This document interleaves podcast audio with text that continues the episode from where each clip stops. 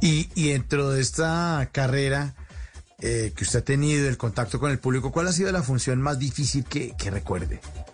Mm. ¿Cuál ha sido la función más difícil? Bueno, han habido funciones muy interesantes. Eh, por ejemplo, hay una que recuerdo mucho. Estábamos haciendo Frankie Johnny con, con Jairo Camargo, que era una obra que empezaba en un orgasmo y no era nada fácil de hacer. Tuvimos que improvisar unos gatos porque, porque nos daba tanta risa que no podíamos hacerla, carajo.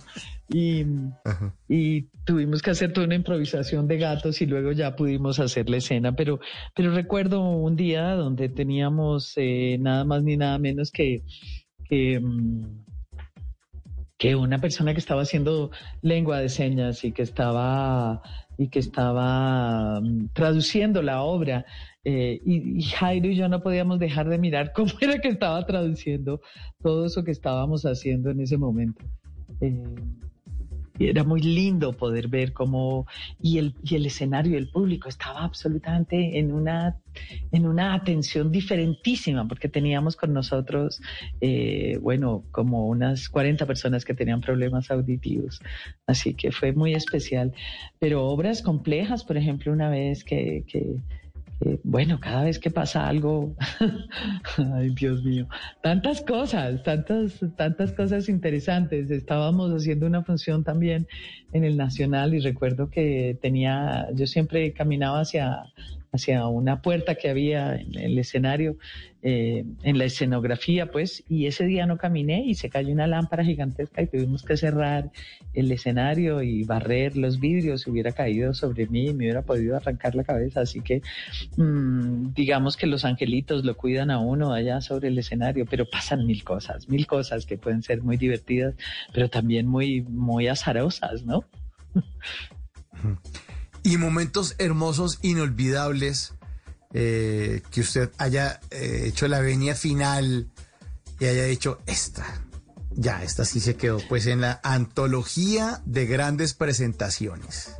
Pues hay, eh, que creo que tengo dos obras, que es una que es Fármaco, por supuesto, y Victus, uh -huh. que es una obra que dirijo con, con víctimas del conflicto armado, militares, paramilitares y guerrilleros, y, y ver el público levantarse, llorar y aplaudir sin, sin descanso. Es una cosa increíble. Ver levantarse el público de la silla creo que es de las cosas bellas que, que le puede pasar a un actor y eso me pasa en Fármaco y en Victus. Y para mí es, sí, la voz, eh, la voz es impresionante. Sí, sí, eso. Parar a alguien de la silla no es nada fácil. Muchas veces tú ves una, una función y la gente así se paran y se van y uno dice, oh Dios, después del esfuerzo que se hace. Pero, claro. pero cuando ves a alguien que se levanta de la silla y empieza a aplaudir, es esas cosas que no tienen, que son invaluables, ¿no? Maravillosas. En las noches la única que no se cansa es la lengua.